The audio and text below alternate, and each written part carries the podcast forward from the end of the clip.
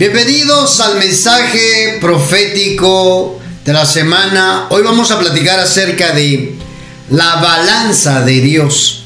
La balanza de Dios. Una vida equilibrada. Una vida... Una vida que no tiene más, no tiene menos. Una vida en Dios, hermano, hermana, que nos va a acá en la tierra nos va a poder hacer sobresalir. Nos va a dar firmeza, nos va a dar fortaleza.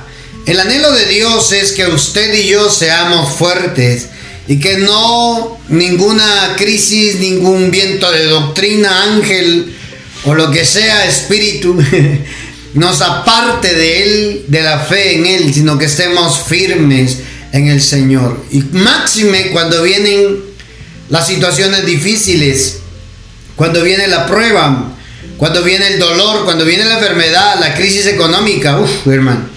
Ahí es donde Dios está esperando que nosotros haya firmeza y no nos dobleguemos ante las aflicciones, las angustias de la vida.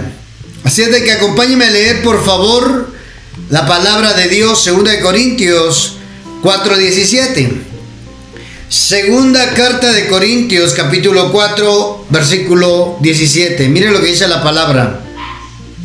Pues nuestras dificultades actuales son pequeñas. Oiga eso. Pues nuestras dificultades actuales son pequeñas y no durarán mucho tiempo. Sin embargo, Oiga eso, hermanos, eso es importante antes de seguir la lectura. Lo que usted esté viviendo difícil, las dificultades, ¿cuántos habrán escuchando este mensaje que están en alguna dificultad? ¿Habrá alguien que esté en algún problema en este momento? ¿Habrá alguien que esté en una situación complicada que no sabe qué hacer? ¿Ah? Pues le tengo una excelente noticia. Ahí dice la palabra del Señor que no durará mucho tiempo. A esa enfermedad le queda poco tiempo. A esa desgracia económica le queda poco tiempo. A esos conflictos familiares le queda poco tiempo. Porque la palabra de Dios dice que nuestras dificultades actuales son pequeñas. Porque tienes un Dios grande. Un Dios que le va a dar solución. Un Dios que te va a ayudar. Un Dios que te va a proveer. Un Dios que va a abrir las puertas necesarias para que seas feliz en la tierra. Si tú has puesto tu confianza en el Señor, dificultades son pequeñas porque tu Dios es grande y te hace verlas de esa manera. Y no son eternas, son, oiga, cortas. No durará mucho tiempo. Repita conmigo, por favor. Las dificultades en las cuales me encuentro son pequeñas y ya va a terminar. ¿Qué pasa con las dificultades? ¿Por qué Dios permite las dificultades? ¿Por qué Dios permite la prueba? ¿Por qué Dios permite las situaciones difíciles? ¿Mm? ¿Por qué? Porque te quiere hacer fuerte en medio de esas pruebas. Porque quiere hacerte, darte fortaleza, firmeza, para que puedas ayudar a otros que están comenzando en el camino de la fe. Sigo leyendo. Sin embargo, nos producen una gloria que durará para siempre y que es de mucho más peso que las dificultades. ¿Ya vio, hermano? ¿Ya vio?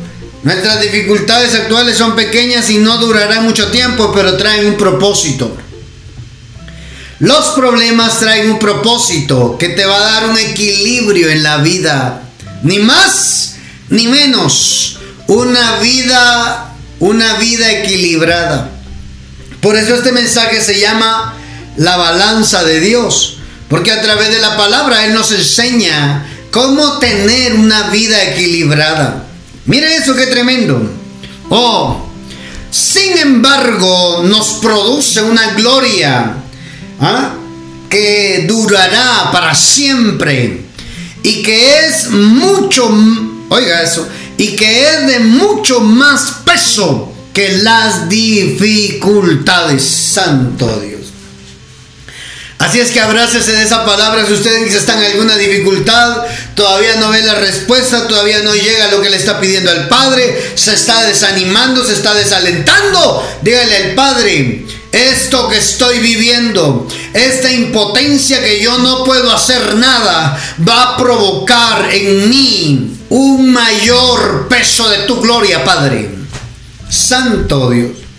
Segunda de Corintios 4:17 es la escritura que estamos leyendo el día de hoy. Poderoso. Mire eso. ¿Quién no tiene dificultades? Todos tenemos dificultades.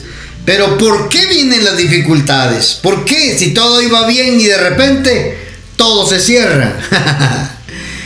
Otra versión dice, la Reina Valera 60, porque esta leve tribulación momentánea produce en nosotros, oiga eso, produce en nosotros un cada vez más excelente y eterno peso de gloria. Santo Dios. No mirando nosotros las cosas que se ven, sino las que no se ven. Pues las cosas que se ven son temporales, pero las que no se ven son eternas. ¿Ya vio, hermano? Todo tiene un propósito. Todo. Las dificultades que Dios ha permitido en tu vida, lo que no puede arreglar el dinero, lo que no puede arreglarlo tus habilidades, tus recursos. Oiga eso. Es porque Dios lo ha permitido para manifestar su gloria en ti. Santo Padre, hermano. Pero por eso le, decía, todo tiene un propósito. Y, el propósito de la prueba es para que nosotros al salir de la prueba salgamos en el punto exacto que debemos tener, la madurez, el carácter, la firmeza para hacer bendición para otros. Todo requiere de un equilibrio, hermano.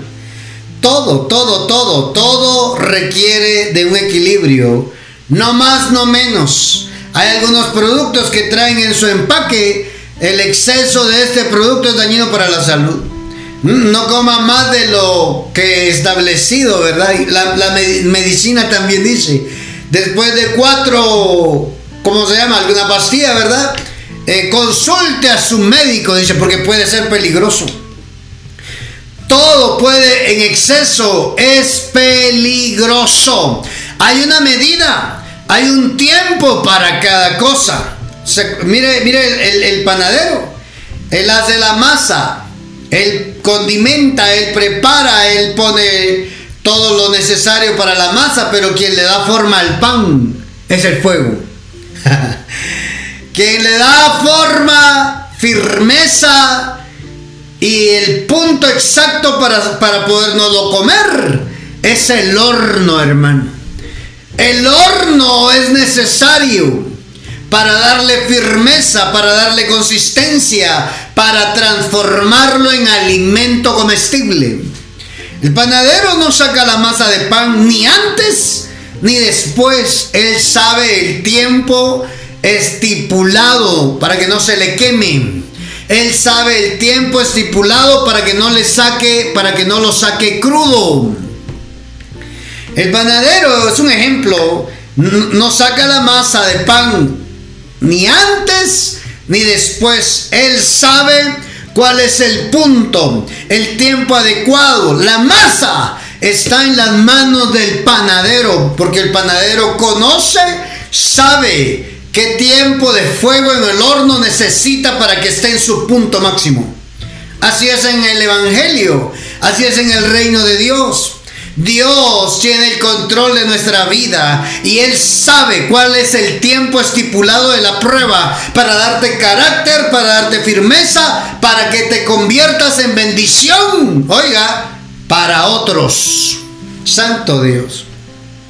Yo, yo, yo no sé si usted hoy se está conectando a esta transmisión con el deseo que Dios le hable, pero Dios le está hablando. Deja de quejarte. Deja de lamentarte por lo que no lograste hacer. Mira hacia adelante, mira el presente. Te he regalado el presente, te dice el Padre, para que veas lo que yo puedo hacer aquí contigo. en medio de tu dificultad, yo lo transformaré, te dice el Padre hoy. Mire eso, eso del panadero es hermoso porque así es Dios, así es Dios. Es un ejemplo para poderle graficar que todo tiene que estar en el punto exacto, un equilibrio, no antes, no después. No, y la masa no está legando con el panadero, ¿verdad? Sácame ya que me quemo. No, el panadero sabe. El panadero conoce.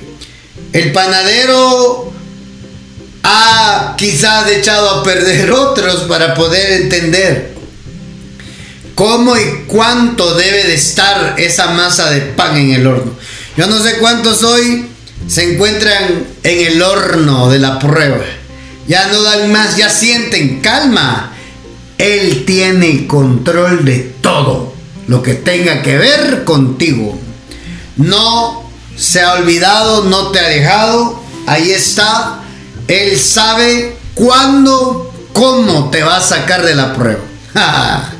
es que todo requiere un equilibrio, hermano. En la, en la agricultura, la, la costumbre hebrea, judía, acostumbraban que para el arado ponían a un buey viejo, ponían a un buey joven. ¿Por qué? Con una, ¿cómo se llama ese palo? Em, yugo. Con un yugo. Ponían un yugo y los dos quedaban unidos por el yugo. Un buey joven, un buey viejo. ¿Por qué? ¿Por qué hacían eso? Porque el buey joven va con toda la fuerza. Y probablemente por ir con toda la fuerza no lo haga bien. El buey, viejo ya está, sus fuerzas no son las mismas que las del buey joven. Porque ya ha tenido recorrido, ya ha tenido experiencia, ya sabe cómo. Entonces cuando el buey joven va muy rápido, el buey viejo le frena y si el buey viejo se está quedando, el joven le va empujando, lo va jalando para poder avanzar, para que hayan resultados, para que haya un buen arado. Oiga eso, la fuerza y la experiencia nos da firmeza, fuerza y resultados. Si tú no has tenido resultados positivos en tu vida, en, lo que estás viviendo, Quizás lo que necesites es un poco de equilibrio.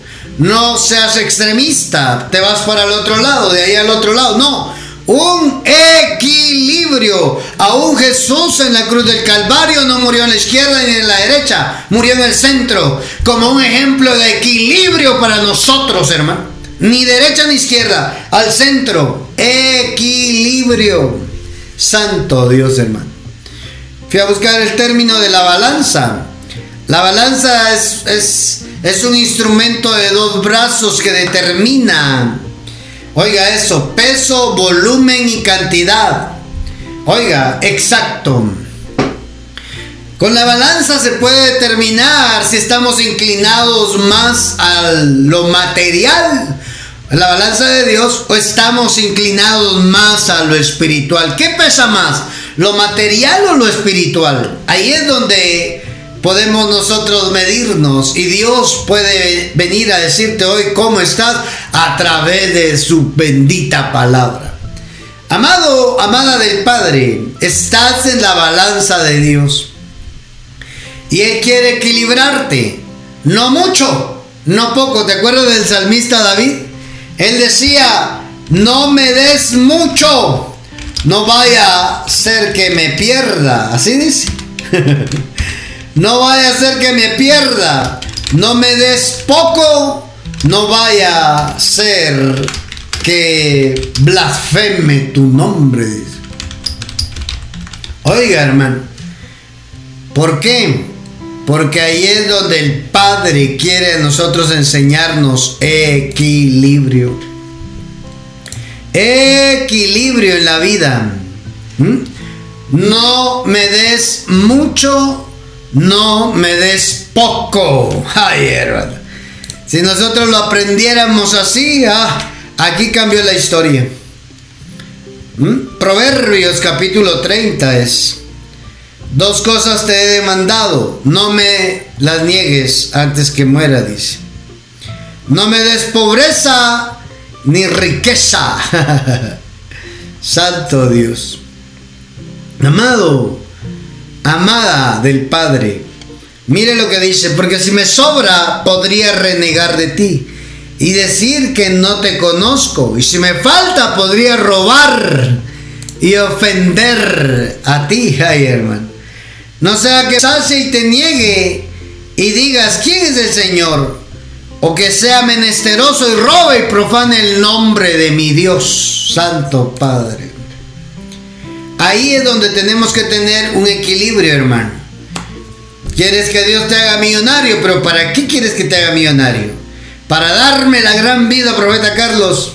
Te estás olvidando de lo esencial, que Dios te va a bendecir para que seas bendición para otros. Ay, mi hermano, es que así somos nosotros, hermano. Así somos. ¿Por qué le pides a Dios y Dios no te lo da? ¿No será que tu oración no está equilibrada? Sácame del problema, Señor, te lo pido. Quiero salir de la deuda. Te saca de la deuda de los dos meses, estás otra vez endeudado. ¿Por qué? Porque no aprendiste, porque tu balanza está inclinada a lo material y no a lo espiritual. Santo es el Señor. Mire lo que dice Proverbios 38. Aleja de mí la mentira y las palabras engañosas. No me des pobreza ni riqueza. Dame a comer mi porción de pan. No sea que me sacie y te niegue y diga quién es el Señor. O que sea menesteroso, robe y profane el nombre de mi Dios. Santo Padre hermano. Por eso Pablo lo decía. He aprendido a estar en abundancia. He aprendido, oiga eso, a estar en escasez. Oiga, ¿cuál es la clave de esto? Aprender. Aprender. Si usted no ha aprendido del problema en el cual se encuentra el día de hoy, esto se va a seguir alargando, mi amado. Se va a seguir estirando y usted se va a desesperar. Filipenses 4:11. No lo digo porque tenga escasez, pues he aprendido a contentarme, cualquiera sea mi situación. Sé vivir humildemente y sé tener abundancia. En todo y por todo estoy enseñado, así para estar saciado como para tener hambre, así para tener abundancia como para padecer necesidad. ¿Ya vio cuál es la clave? Aprender. Si nosotros aprendemos, hermano, la vida va a ser diferente, va a ser, vamos a ser felices. ¿Quién quiere ser feliz en la tierra, amado? ¿Quién quiere ser feliz en la tierra? ¿Ya aprendió de la dificultad o se sigue estirando la dificultad? Si no aprendemos, no vamos a salir de la prueba. Pablo lo explica en Filipenses 4:11. ¿Mm? He aprendido a contentarme cualquiera sea mi situación. ¿Ah? He aprendido a contentarme. Qué locura eso, ¿verdad? ¿Cómo así que a contentarme cualquiera sea mi, mi, mi situación? Es que Pablo logró ese equilibrio que nosotros necesitamos, hermano. Tu vida está determinada y está bajo control de la mano de nuestro Padre Celestial. Así es que tranquilo, tranquila. Vas a ver la gloria de Dios manifestada en tu vida. Si ya aprendiste, si ya has sido pesado en la balanza de Dios, si ya hay equilibrio, no más, no menos. Lo justo, lo recto, carácter madurez espiritual para poder manejar cualquier situación. Si no tener dinero te cambia el humor, no has aprendido. Si tener mucho dinero te vuelve altanero, altanera, creerte superior a los que no tienen. Quizás hoy no has aprendido y estás peligrando de que te quiebre Dios para poder aprender. Ah, hermano, si ahí en donde, cuando Dios lo quiebra uno es donde uno aprende, ¿sí o no? He aquí le habla a alguien que Dios lo hizo pedazos para enseñarle. Santo Padre, hermano. Es que de eso se trata. Aprender. ¿Mm? ¿Ya aprendiste algo o todavía quieres que siga la prueba? No, mi hermano, yo, yo, yo, yo, yo, yo digo que yo estoy. Ya vuelo a, a panito recién salido del horno. ya me está dando hambre. Es que aquí cerca de mi casa, atrás de mi casa, hay una panadería. Y cuando están metiendo el pan al horno, hermano, se siente el olor. Yo digo, ay, ya hay, ya hay panito caliente. Dan ganas de ir a la, panadería traer panito porque el aroma es delicioso y, inquieta y, crea la necesidad de querer probarlo. Eso es cuando el pan está en su punto. ¿Mm? Equilibrio. He aprendido la lección, está diciendo Pablo. He aprendido a contentarme cualquiera sea la situación. ¿Qué nivel, no? ¿Qué nivel? He aprendido a contentarme cualquiera sea mi situación.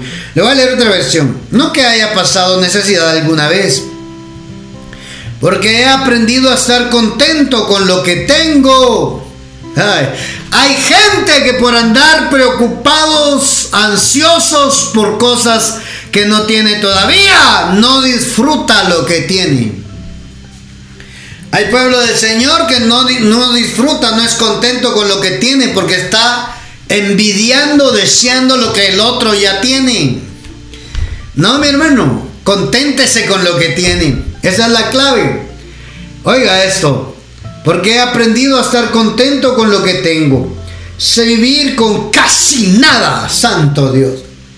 O con todo lo necesario.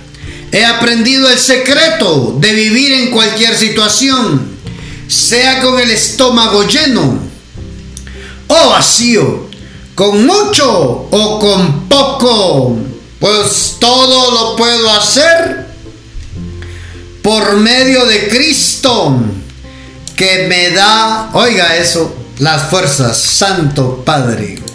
Entonces, todo radica en equilibrio. Equilibrio. Si usted tiene equilibrio, usted ya aprendió, usted está por salir de la prueba. Usted está por salir del horno de la prueba, hermano, ya con un aroma delicioso a ser bendición para otros. Si usted todavía no ha aprendido, el, el, panadero lo tiene espiritual, lo tiene todavía ahí esperando, todavía le falta. todavía le falta, Padre, ya sáquenme, todavía le falta. Él sabe cuánto te falta para salir en el punto exacto para que seas bendición para otros. Tu vida va a ser bendición para otros, pero tienes que ser equilibrado. Y Dios te pasa por diversas adversidades. Dios te pasa por la prueba para darte carácter, para darte firmeza, para darte estabilidad. Oiga, estabilidad emocional, estabilidad espiritual, estabilidad económica. Dios te va a dar estabilidad económica, pero está trabajando con tu carácter. ¿Ah? De repente tienes todo y de repente no tienes nada. Pero ¿por qué, Señor? ¿Ah? ¿Por qué? Es que estoy trabajando en tu carácter, te dice el Padre hoy. Santo Dios. Acompáñeme a leer Isaías capítulo 43. El libro del profeta Isaías capítulo 43, versículo 2, desde el 1. Pero ahora, oh Jacob, escucha al Señor, quien te creó, Israel, el que te formó, dice, no tengas miedo, porque he pagado por tu rescate, te he llamado por nombre, eres mío, santo Dios. ¿Ya vio, hermano? Usted tiene dueño. Usted tiene dueño. Bendita palabra de Dios. Usted tiene dueño. El 2. Cuando pases por las aguas profundas, yo estaré contigo. Cuando pases por ríos de dificultad, dice esta versión, no te ahogarás. Yo no sé cuántos están escuchando, yo no sé cuántos están oyendo este mensaje y están pasando un río de dificultad. Así dice ahí. Cuando pases por ríos de dificultad, no te ahogarás. Oiga eso. Cuando pases por el fuego de la opresión, no te quemarás. Las llamas no te consumirán, dice el Señor. ¿Ya vio mi amado? ¿Ya vio? Tanto el agua como el fuego son necesarios e importantes por las cuales tenemos que pasar. Y uno lloriqueando, ¿verdad? ¡Ay, ya no aguanto! Siento el agua hasta el cuello. ¡Ay, ya no aguanto! Sé que no voy a salir de esta. Bien, vas a salir porque el Señor está contigo. ¿Cuántos dan gloria a Dios? De esta no voy a salir. Sí vas a salir, te dice el Señor, porque yo estoy contigo. Y sé hasta dónde puedes y hasta dónde aguantas. Bendita palabra del Eterno, que está siendo enviada a corazones que estaban desesperados, que no sabían por qué estaba ocurriendo en su vida lo que estaba ocurriendo. Hoy Dios está respondiendo. Hoy Dios está pasando por ríos de dificultad. Hoy Dios está pasando por el fuego de la opresión. Sales de una y caes en otra. ¿Qué pasa? Dios, ¿qué te hice? ¿Estás peleando conmigo? ¿Estás enojado conmigo, Padre Celestial? Uno puede pensar hasta eso, hermano. ¿Qué te hice, Dios? Hijo, te estoy pasando, dice el Padre, por río de dificultad para enseñarte que allí también puedo estar contigo. Te estoy pasando por el fuego de opresión para enseñarte que allí también puedo estar contigo, te dice el Señor. Porque yo te estoy formando en medio del agua, en medio del fuego, te dice el Padre, para hacerte un hombre, una mujer, un hijo, una hija con carácter de reino. A alguien Dios le está respondiendo fuerte y claro. Deja de estarte quejando Deja de estarte lamentando. Tanto el agua como el fuego es importante. ¿Por qué? Porque eh, ahí agarras firmeza, ahí conoces a Dios. En, las, en los ríos de dificultad conocerás a Dios. En el fuego de la opresión conocerás a Dios. Él dijo, yo estoy contigo, no tengas miedo. Eres muy valioso para mí eres mío y no voy a desperdiciarte ahogándote en el agua, quemándote en el fuego. Pero ese proceso es importante. Agua y fuego. Le voy a decir algo. ¿Sabe qué se forma o qué hacen las personas que trabajan en herrería? ¿Verdad? Eh, con el fuego y el agua. Las espadas. El hierro, primero lo derriten en el, el metal, primero lo derriten en el fuego. Luego de que está la temperatura que ellos saben que es apropiado para que se derrita el metal, luego lo vierten en un molde que le quieren dar, en una espada, molde de espada, le dan la forma, lo, le dan, lo meten en el molde, el metal líquido llena el molde, luego ese molde lo agarran y lo meten en el agua. Oiga, las espadas, las espadas son hechas a base de fuego y agua. El agua lo derrite, el fuego lo derrite, el metal. El agua le da firmeza. A eso se le llama temple. El temple, templan una, una herramienta de metal, una espada, un escudo, lo que se necesite, un arma, un cuchillo, yo qué sé. El temple apropiado, la fuerza, la firmeza, la determina por el calor de temperatura para poder después enfriarlo en el agua. Oiga hermano, la espada se forja entre agua y calor. Entonces, ¿qué es lo que Dios está haciendo contigo? Dándote una forma. Dándote una forma. Dios está templando tu vida. Después serás tan fuerte y firme que ninguna dificultad te va a derribar. Serás fuerte en el Señor. Tendrás el carácter. Te convertirás en solucionador de problemas, no en hacedor de problemas. El fuego y el agua son necesarios para darle temple a un arma como lo es una espada de metal. ¿Ya vio, hermano? Es necesario. Y uno se queja, ¿verdad? Ya siento el agua hasta el cuello, Dios. Ayúdame. Y el padre guardando silencio. Es necesario, hija. Es necesario, hijo. Vas a ver lo que voy a hacer contigo. Santo Padre, hermano. ¿Ya vio? Si pasas por las aguas, por río de dificultad, no te ahogarás. Si pasas por el fuego de la opresión, no te quemarás. La llama no te consumirá. Así es que tranquilo. Va a haber fuego, pero no te va a destruir. Va a venir prueba, pero no es para matarte, es para hacerte más fuerte. La prueba te hace más fuerte. Santo Dios. La prueba te hace fuerte.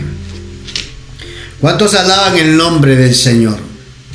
Mire eso que tremendo. Acompáñeme a ver un último ejemplo. De Jesús, hermano. Mire esto. Mateo capítulo 3. Mateo capítulo 3 versículo 13. Bendita palabra de Dios. ¿Cuántos se gozan al escuchar esta palabra bendita.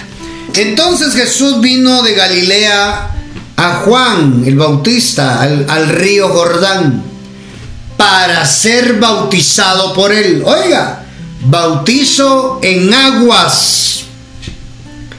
Mas Juan se le oponía diciendo, yo necesito ser bautizado por ti, y tú vienes a mí. Pero Jesús le respondió, deja ahora, porque así conviene que cumplamos toda justicia, balanza. Entonces le dejó. Y Jesús después de que fue bautizado subió luego del agua. Y he aquí, los cielos le fueron abiertos y vio al Espíritu de Dios que descendía como paloma y venía sobre él. Y hubo una voz de los cielos que decía, este es mi Hijo amado, en quien tengo complacencia. Mire qué tremendo. Jesús bajando a las aguas a ser bautizados por el Bautista. Es necesario que se haga así, le está diciendo. Juan el Bautista no quería bautizar. Juan no quería bautizarlo, hermano. Él está, bautízame a mí tú. No, no. Le dijo Jesús, hazlo así por ahora, pues debemos cumplir con lo que Dios manda. Santo Dios, hermano. ¿Ya vio? ¿Ya vio? Tenemos que cumplir con lo que Dios manda. Ay, hermano. Cuando uno pasa por los ríos de dificultad, ¿qué te quiere enseñar Dios? Que entregues tu voluntad que hagas las cosas como Dios manda. ¿Ah? que lo hagas como Dios te lo pide, no como tú quieres. Hazlo así por ahora, pues debemos cumplir lo que Dios manda. Cuando Dios te hace pasar por las aguas, Él te está enseñando a que seas obediente.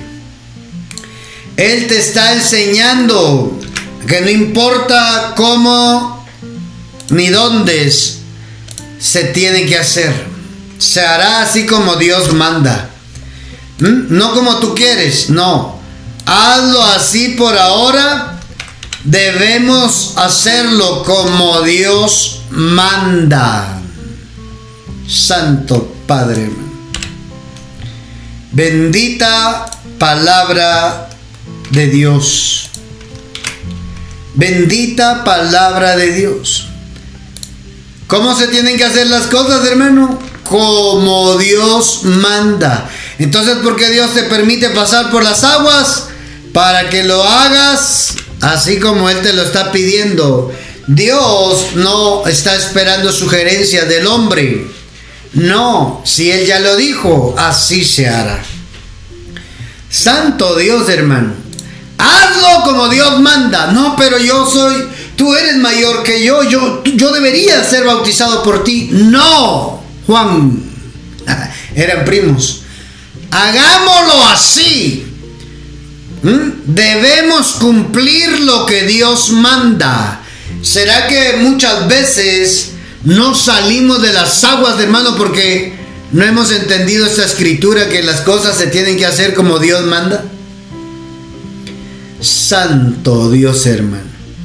Oiga, en las aguas aprendemos a ser obedientes, a confiar en Él. Si Él lo dijo así, así se va a hacer. Él tiene cuidado de ti. Así te dice Dios, yo tengo cuidado de ti. Mire cómo sigue leyendo, cómo sigue narrando el Evangelio ahí. ¿Mm? Después de que hubo una gran voz bajo el Espíritu Santo, ¿Cuándo viene el Espíritu Santo sobre tu vida? Cuando haces las cosas como Dios manda. ¿Cuándo te habla Dios? Otra vez, cuando haces las cosas como Dios manda, deja de estar jugando con Dios, defínete. Haz lo que su palabra manda. Sí, cuando hacemos las cosas como Dios manda, hay manifestación del Espíritu Santo. Se abren los cielos y escuchas la voz de Dios a tu vida. Hay sobrenaturalidades cuando hacemos las cosas como deben de ser delante de Dios. ¿Eh? Es que Dios ya no me habla. Es que a ti te gusta hacer lo que a ti te gusta, no lo como Dios manda. A ti te gusta hacerlo como se te da la gana, te iba a decir, pero se ve muy feo, ¿verdad? Así somos, lo hacemos como nosotros queremos y después venimos con Dios a llorar, Padre, ayúdame. Está bueno, pero ¿aprendiste? ¿O se te vuelve a repetir la plana? Oiga, hermano, el 4.1, ahí adelante, el siguiente versículo. Entonces Jesús, luego de ser bautizado por Juan, que bajo el Espíritu y la voz, que el cielo se abrió y salió una voz ahí que le dijo que él era especial, sigue diciendo, entonces Jesús del río Jordán, donde fue bautizado, fue llevado por el Espíritu al desierto. Ay, Para ser tentado por el diablo. Y después de haber ayunado 40 días y 40 noches, tuvo hambre. ¿Ya vio, hermano? Lo sacaron del agua y lo llevaron al calor. ¿Qué estaba pasando ahí? No es casualidad. No es casualidad. Lo sacan del río Jordán y el espíritu se lo lleva al desierto, al calor, hermano. Eso no es casualidad, es una enseñanza para nosotros que cuando hacemos las cosas como Dios manda, el Espíritu Santo es el que nos toma y Él hace como Él quiere con nosotros. Nos lleva a donde Él quiere, no a donde nosotros queremos ir. Fue llevado por el Espíritu Santo. El Espíritu Santo tenía el control del, cuerpo de Jesús. del cuerpo de Cristo. ¿Por qué? Porque se hacen las cosas como Dios manda. Entonces el Espíritu te puede guiar, te puede dirigir. Ay, hermano. ¿Cuántas cosas hemos echado a perder por hacerlo a nuestra manera y no como Dios manda? Padre Santo, ahí dice, hagamos las cosas como Dios manda. Y vino el Espíritu Santo sobre él y se abrieron los cielos y se oyó una voz, la voz del Padre que dijo, este es mi Hijo amado en quien tengo complacencia. Te va a hablar Dios cuando hagas las cosas como Dios manda, no como tú quieras. Y el Espíritu se lo llevó al desierto, claro, porque Él tenía el control sobre su cuerpo. El Espíritu. El Espíritu se lo llevó al desierto, al fuego, hermano. ¿Ah? Agua, calor. Agua, desierto. Agua, desierto. ¿Qué es lo que te está enseñando Dios ahí? Te está dando carácter te está dando firmeza como la espada es templada entre el agua y el fuego. Es Dios preparándote para que empieces a trabajar y a servir en el reino de nuestro Padre Celestial. Ay, hermano. Mire eso.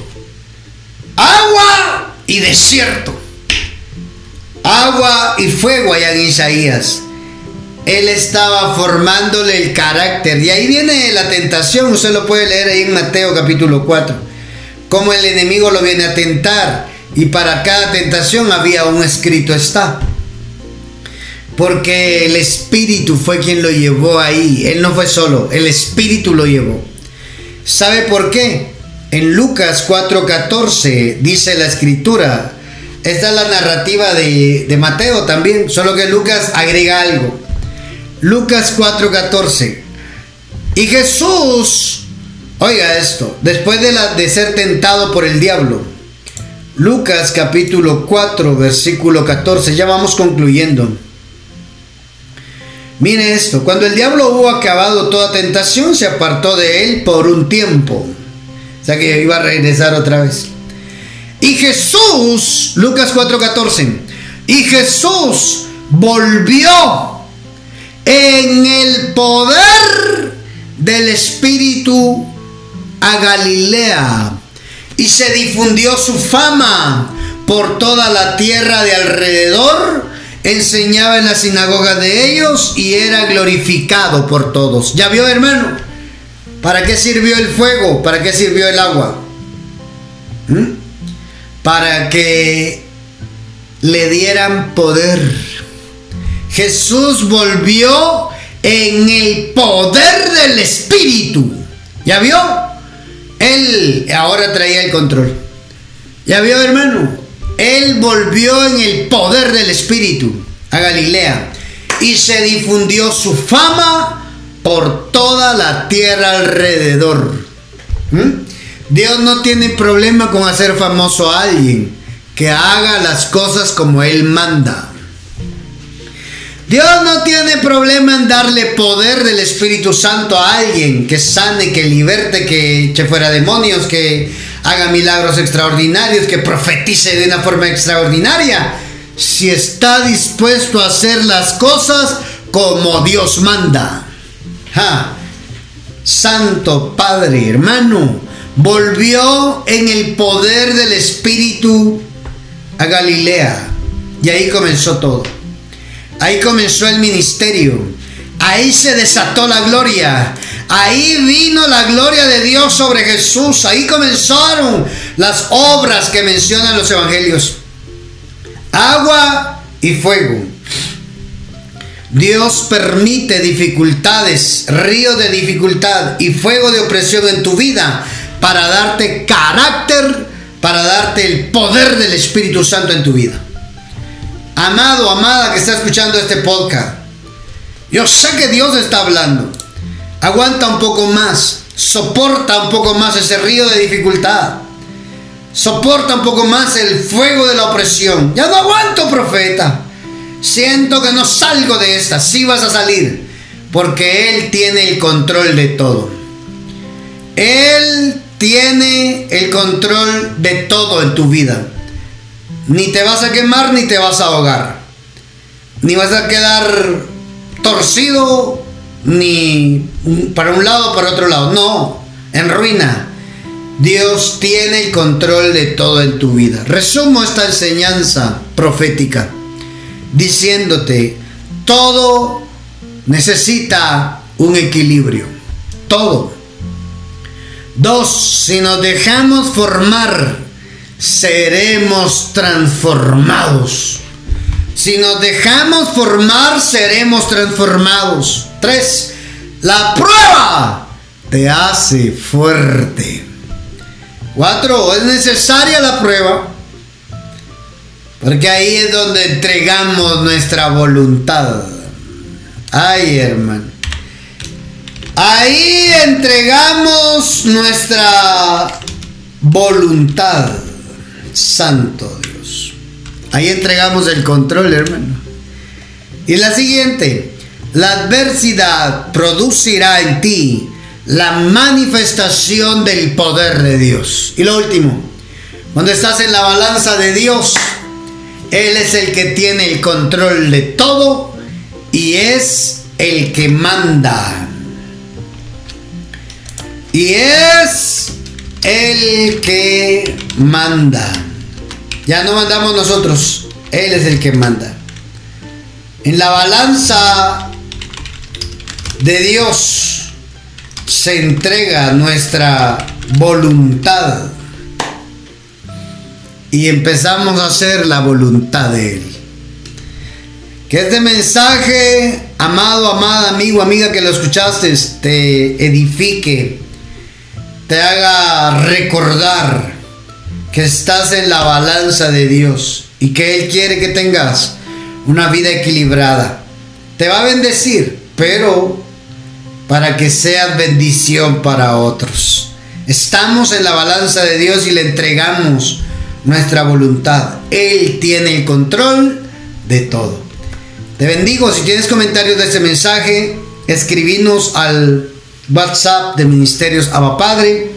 Signo más 502 47 27 16 80. Ahí puedes enviarnos sus comentarios y también tus peticiones de oración si deseas que oremos por ti. Recuerda, estás en la balanza de Dios y Él tiene el control de todo. Un fuerte abrazo, muchas bendiciones, hasta el próximo mensaje.